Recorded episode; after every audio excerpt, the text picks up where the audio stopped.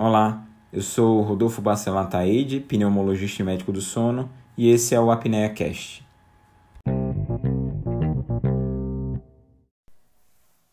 Para a pessoa que tem contato com a apneia do sono pela primeira vez, muitas vezes se pergunta qual é o objetivo do tratamento.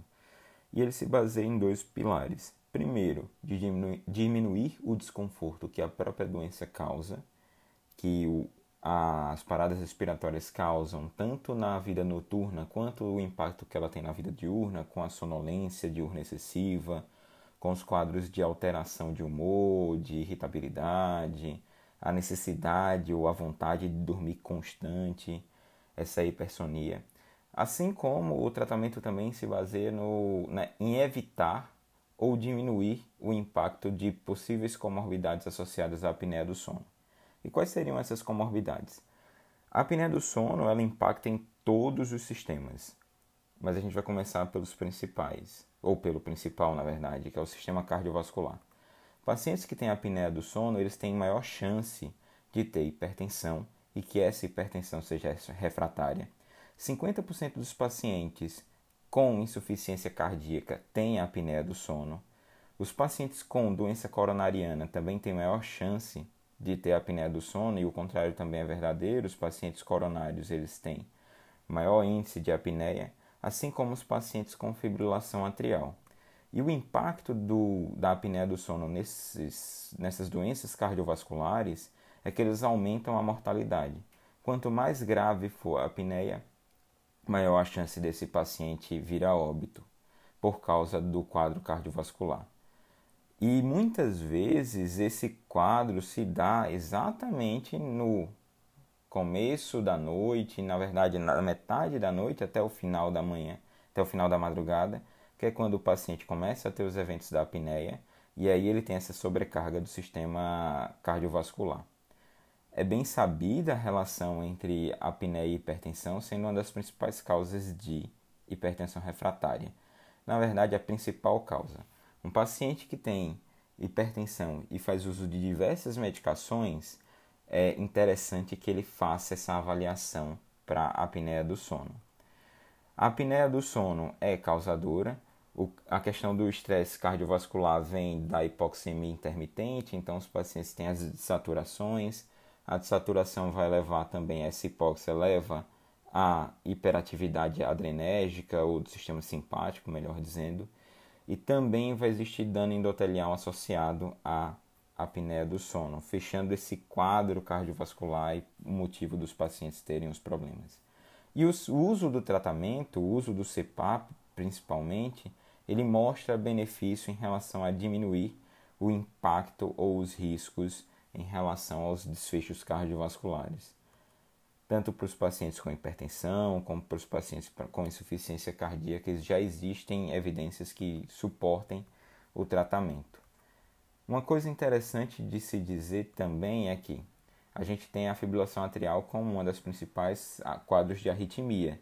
E os pacientes que vão ser submetidos a tratamento de fibrilação atrial, por exemplo, os pacientes que vão ser submetidos a um tratamento mais intervencionista, deve fazer parte do protocolo de avaliação desses pacientes a presença da apneia obstrutiva do sono, já que quando eu intervenho na fibrilação atrial sem um tratamento adequado da apneia obstrutiva do sono, eu posso até ter um tratamento inicial satisfatório ou bem sucedido da fibrilação, porém essa fibrilação volta.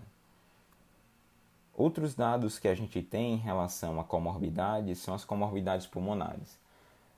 Falando especificamente da asma, o que se sabe é que 50% dos pacientes, 50% dos pacientes com asma são pacientes de risco para apneia obstrutiva do sono. E a apneia obstrutiva do sono vai favorecer um maior remodelamento e uma maior inflamação da via aérea. Logo, esses pacientes têm exacerbações mais frequentes, eles são mais sintomáticos, os sintomas deles são mais relacionados aos eventos noturnos e muitas vezes a, os sintomas da asma noturna são confundidos com o sintoma da apneia. Os pacientes com asma e apneia do sono têm um declínio funcional mais acelerado, eles precisam de mais medicação e também a apneia do sono é relacionada com outras comorbidades, como o refluxo gastroesofágico e a obesidade, que são correlatas da apneia obstrutiva do sono e entra-se então nesse ciclo vicioso dessas comorbidades que se somam e fazem o paciente ser mais sintomático.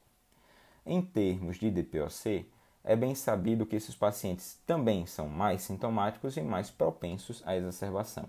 Logo, dentro da avaliação do DPOC, também, também deve fazer parte a avaliação da apneia do sono, principalmente naqueles pacientes que são mais hipoxêmicos e naqueles pacientes que a gente tem uma correlação com as exacerbações.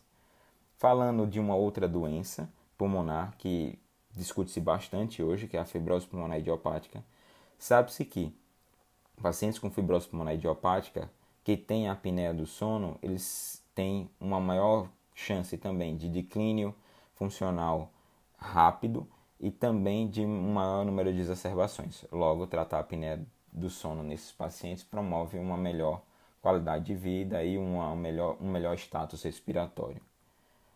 Passando o foco das comorbidades pulmonares para as comorbidades neuropsiquiátricas, o que a gente tem aqui?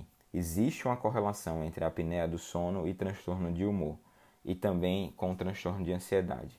Logo, pacientes que têm apneia do sono, eles são mais suscetíveis a ter quadros depressivos, a ter depressões de mais difícil controle, a precisar de um maior número de medicações, a ter quadros de recidiva, mesmo tendo bem, um, um tratamento bem sucedido e depois recebendo alta. E esses pacientes também têm um maior risco de ideação suicida. O mesmo acontece com os quadros de transtorno de ansiedade e pesquisas recentes correlacionam a apneia obstrutiva do sono com declínio cognitivo, com quadros de demência. E o que se tem de mais novo, por assim dizer, é a relação entre a apneia do sono e a doença de Alzheimer. O que é que acontece? Durante o sono existe uma função gliolinfática. As células da glia elas têm a função de remover o resquício metabólico da atividade cerebral e dentro desses resquícios metabólicos existem proteínas beta-amiloide. Com o paciente tendo apneia do sono, ele tem um sono de pior qualidade, logo perde-se a função gliolinfática, existe uma maior chance e uma maior evidência de depósito beta-amiloide nesses pacientes, então eles estariam mais suscetíveis ao desenvolvimento do Alzheimer. Falando das comorbidades endócrinas, existe a correlação óbvia com a obesidade, então os pacientes com apneia do sono eles tendem é, a ser mais obeso e, o, é, e existe também uma correlação contrária. O que você tem é que pacientes com apneia do sono também tendem a ganhar mais peso. Eles tendem a ter, por causa da má qualidade de sono, uma dieta mais rica em calorias e aí eles consomem mais calorias e entram nesse ciclo vicioso de obesidade e apneia. Em relação à apneia e diabetes, existem diversos fatores de risco associado. Um deles é o sobrepeso e a obesidade. Mas pacientes que têm apneia do sono e diabetes, eles têm um pior controle glicêmico. Por causa da apneia, esses pacientes também vão ter uma maior incidência de hiperglicemia matinal e é sabido que os pacientes com diabetes que têm apneia do sono, eles têm uma maior incidência de complicações. Logo, eles vão ser mais suscetíveis principalmente à neuropatia diabética e à retinopatia diabética. Das comorbidades pediátricas, já que os pacientes com apneia do sono não têm, é, na verdade, a apneia do sono é mais frequente nos pacientes é, adultos, mas ela não inexiste nas crianças, existem crianças com apneia do sono.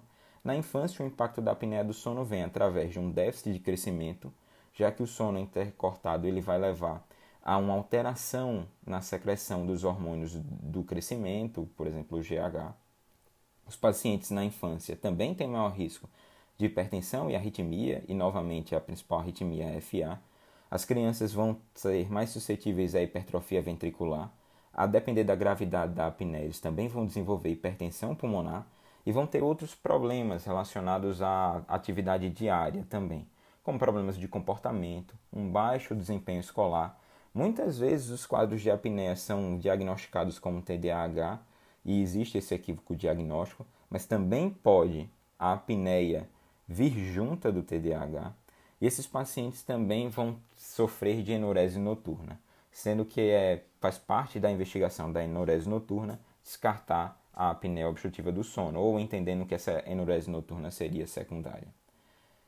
Existe inclusive correlação entre a apneia do sono e a traumatortopedia. Os pacientes com apneia do sono, eles são mais sonolentos. E aí pensar num paciente sonolento ao volume, ao volante, na verdade, desculpa, mas um paciente mais sonolento ao volante, ele vai ter uma maior chance de acidente. E a gente vê na prática que uma grande quantidade de acidentes de trânsito eles poderiam ser evitados caso os pacientes fossem tratados para a apneia do sono, já que a apneia do sono pela sonolência diminui o tempo de reação, faz dormir ao volante e propicia esses acidentes. Pacientes que vão ser submetidos à cirurgia e tendo apneia do sono, eles vão ser mais suscetíveis a desenvolvimento de insuficiência respiratória, até eventos cardiovasculares durante a cirurgia e no pós-cirurgia, a necessitar de UTI e de um maior tempo de permanência na UTI, a ficar mais tempo em, em ventilação mecânica, a ficar mais tempo entubado. Lógico, Logo, falando dentro dessas comorbidades, o paciente que vai para uma cirurgia com a apneia do sono, ele tem esse maior risco dos problemas evidenciados. Tanto que dentro do pré-operatório de qualquer paciente deve fazer parte a investigação da apneia obstrutiva do sono. E falando das comorbidades oncológicas, o que a gente tem, é, já foi inclusive motivo de um outro apneia cache, é a correlação entre a apneia do sono e câncer existe essa, essa associação é, principalmente pela secreção de fatores de crescimento endotelial através da hipóxia intermitente, como já foi abordado. E esses pacientes, quanto mais grave a apneia, menor a, chance, a, a, a probabilidade de sobrevida, dando inclusive a apneia relacionada à pior resposta e à doença metastática. Uma das coisas que a gente tem que evidenciar, e principalmente voltando ao quadro das comorbidades cardiovasculares, é que o que, é que chama mais atenção? A gente foca muito ainda, e foi um motivo de discussão no Congresso do Sono, a questão do IH. Mas o principal índice que vem se correlacionando às comorbidades, principalmente as cardiovasculares, mas também as outras comorbidades, é a questão da hipóxia intermitente. Então a gente tem que olhar com mais carinho para a saturação, para o índice de desaturações, para quanto tempo esse paciente permanece com a saturação menor do que 90% e qual é o NADIR, o valor mais baixo da saturação. Tendo esse, esse, esse conhecimento ou essa informação sendo um, mostrando-se mais de mais forte impacto para as comorbidades do que propriamente o EH.